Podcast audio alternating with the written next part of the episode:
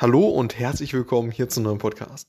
Ich möchte in diesem Podcast mal darauf eingehen, was die Herausforderungen von ETL-Prozessen sind. Das heißt Extract, Transform und Load-Prozessen. Im Vergleich zu den ja, immer öfter eingesetzten ELT-Prozessen. Das heißt, das heißt eben Extract, Load und Transform. Das heißt, es haben sich die oder es hat sich die Prozessreihenfolge verändert. Oder Prozessschrittreihenfolge. Das heißt, von ETL wird zu ELT. Und was es genau heißt, darauf komme ich gleich. Und die Herausforderungen, die beschreibe ich dann im Nachgang. So. Erstmal in aller Kürze der Vergleich von ETL und ELT. Das heißt, um es ganz kurz zu machen und um nochmal ganz kurz den, den, Überblick zu geben, es geht darum, schlicht und ergreifend, ja, von diesen verschiedenen Quellsystemen, die es so gibt im Unternehmen, ERP-System, davon die Daten, von, äh, von irgendeinem Tracking-System die Daten und so weiter, von diesen verschiedensten Quellsystemen die Daten zentral zusammenzuführen. Also alle Daten, die relevant zur Analyse sind oder die weiter, weiter verarbeitet werden sollen äh, für, für, für Analysezwecke, diese zu bündeln von diesen verschiedenen Quellsystemen, zu bündeln, damit diese ja, von den weiteren Stakeholdern genutzt werden können. Beispielsweise ja, die Analysten eben. So. Und dass das Ganze so aufbereitet ist, äh, möglichst, äh, ja, möglichst äh, ja, redundanzfrei etc., so aufbereitet ist, dass es eben vernünftig konsumiert werden kann. So. Und dafür, um das Ganze erstmal so aufbereiten zu können, braucht man eben diese, diese Prozesse, so, äh, die, die eben über diese Prozesse hin den, die Daten letztendlich so aufbereiten, dass sie ja, vernünftig aufbereitet letztendlich zur Verfügung stehen. So.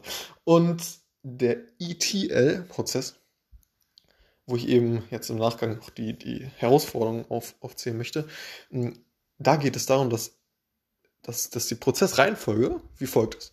Das heißt, erstmal werden die Daten extrahiert, also aus den, aus den Quellsystemen, äh, wird, gesagt, okay, was bräuchten, also API-Anbindung und dann zieht man sich die Daten entsprechend aus den, aus den, aus den Quellsystemen heraus. Das ist der Extract-Prozess, der Transform-Prozess. Da geht es darum, dass man die Daten letztendlich transformiert. Das heißt, ja, alles, was die Daten letztendlich so aufbereitet, damit sie vernünftig in einer Form oder in einer, einer Art und Weise in das, äh, in letztendliche Data Warehouse etc. oder diesen, diesen Datenspeicher, wo, wo, wo die Analysten darauf zugreifen sollen, dass die Daten eben vernünftig vorliegen. Das heißt, dass sie eben, ja, äh, dass eben die, die Spalten vernünftig beschriftet sind, dass irgendwelche Datenformate passen und so weiter, dass, dass, dass man die Daten wirklich ja, nimmt, sich anschaut und entsprechend ja, eben transformiert, so dass sie sie vernünftig konsumiert werden können. So, das ist der Transform-Prozess und der Load-Prozess. Da geht es dann darum, diese Daten, die man transformiert hat, letztendlich in diesen Datenspeicher zu laden, um sie den ja, Konsumenten, den, den Stakeholder eben zur Verfügung zu stellen.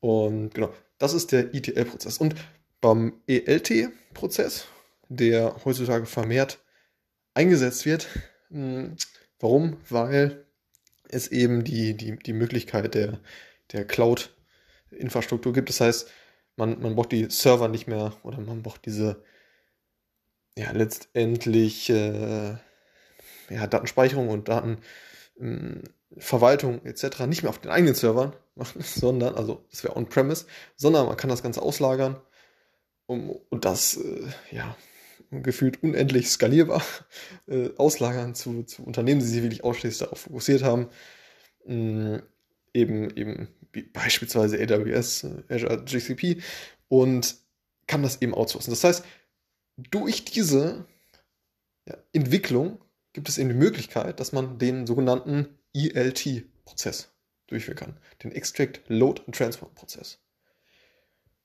Und da geht es jetzt erstmal äh, geht's, geht's darum, dass man die Daten selbstverständlich natürlich erstmal aus dem, aus dem Quellsystem extrahiert, API-Anbindungen etc und dann letztendlich direkt in, das, in den ja, Zieldatenspeicher äh, lädt, ohne die Daten vorher transformiert zu haben. Also das ist jetzt der, der ganz klare Unterschied zu dem ETL-Prozess.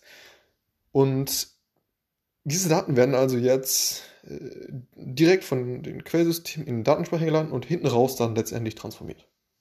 So, das ist im Schnelldurchlauf der ETL versus EL, äh, ELT-Prozess. So. Und genau, zu den Herausforderungen komme ich jetzt. Herausforderung Nummer eins bei ETL-Prozessen ist eben die Skalierbarkeit der Architektur. Das heißt, traditionell ist es ja so, dass vermehrt On-Premises-Systeme eingesetzt wurden. Und da ist es ja eben so, dass ja die, die Server des äh, oder die, die, die Unternehmen die Server letztendlich selber gestellt haben. Das heißt selber gehostet haben. Und darauf eben diese Prozesse durchgeführt wurden, diese, diese große Rechenleistung. Und wenn die Daten letztendlich wachsen, die prozessiert werden müssen, dann benötigt man letztendlich natürlich auch mehr Leistung. So, und das ist nicht mal eben so skalierbar. Und gerade die, der Aufbau von, von ja, diesem ETL-Prozess ist eben an sich nicht so skalierbar, auch wenn, wenn das in der, in der Cloud gemacht wird. Die zweite Herausforderung von ETL-Prozessen hat wiederum was mit der Skalierbarkeit der Architektur zu tun.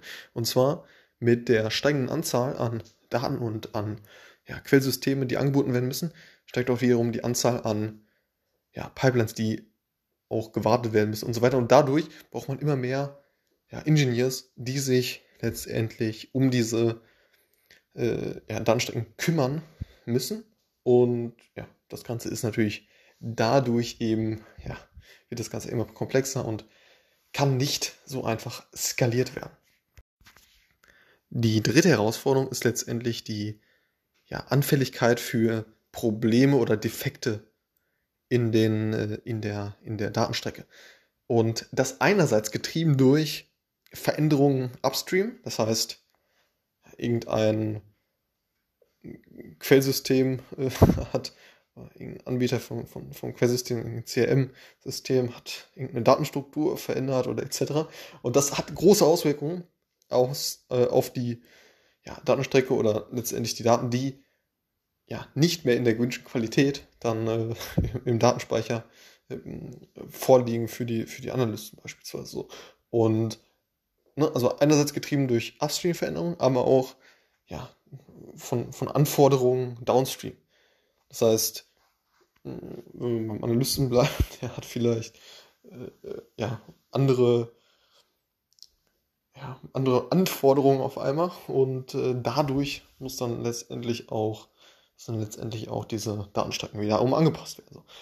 Und alles das kann man durch den ELT-Ansatz letztendlich lösen und das getrieben durch, ja, durch die Möglichkeit, der bezahlbaren äh, ja, Cloud-Ressourcen und äh, der Anbieter heutzutage. So, indem man letztendlich ja, die, die Transformation erst dann durchführt, wenn die Daten im Datenspeicher geladen sind. So. Das heißt, der Trend geht ganz klar zum ELT. Wenn, und da gibt es natürlich auch, mm, also ne, ganz klar der Trend geht Richtung ILT. Natürlich muss man da einzelne ja, Anforderungen irgendwie ausklammern und äh, da allem voran natürlich das Thema Security, weil eben ja teilweise es für manche Firmen geschäftskritisch ist, wenn man diese Daten dann letztendlich auf eine, auf eine Cloud von Drittanbietern legen würde oder ja, genau so. Und ähm, gibt es wahrscheinlich noch andere, andere Gründe, warum man das jetzt nicht macht. Äh, dann letztendlich den Prozess zu implementieren. Und genau. Und, und auch wenn, wenn diese, ja, wenn diese ETL äh, Strecken letztendlich performant laufen und das schon sehr lange eingebunden ist und es natürlich wirtschaftlich keinen Sinn macht, das jetzt äh, zu verändern, dann ist natürlich, ist natürlich klar, dass man, dass man jetzt nicht umsteigt auf äh, oder diese, diese Struktur letztendlich verändert hin zum ELT. So. Und genau, das war's zu dem Thema Herausforderung ETL und ein kleiner Überblick bzw. Vergleich von ETL zu ELT. Alles klar, bis zum nächsten Mal. Ciao.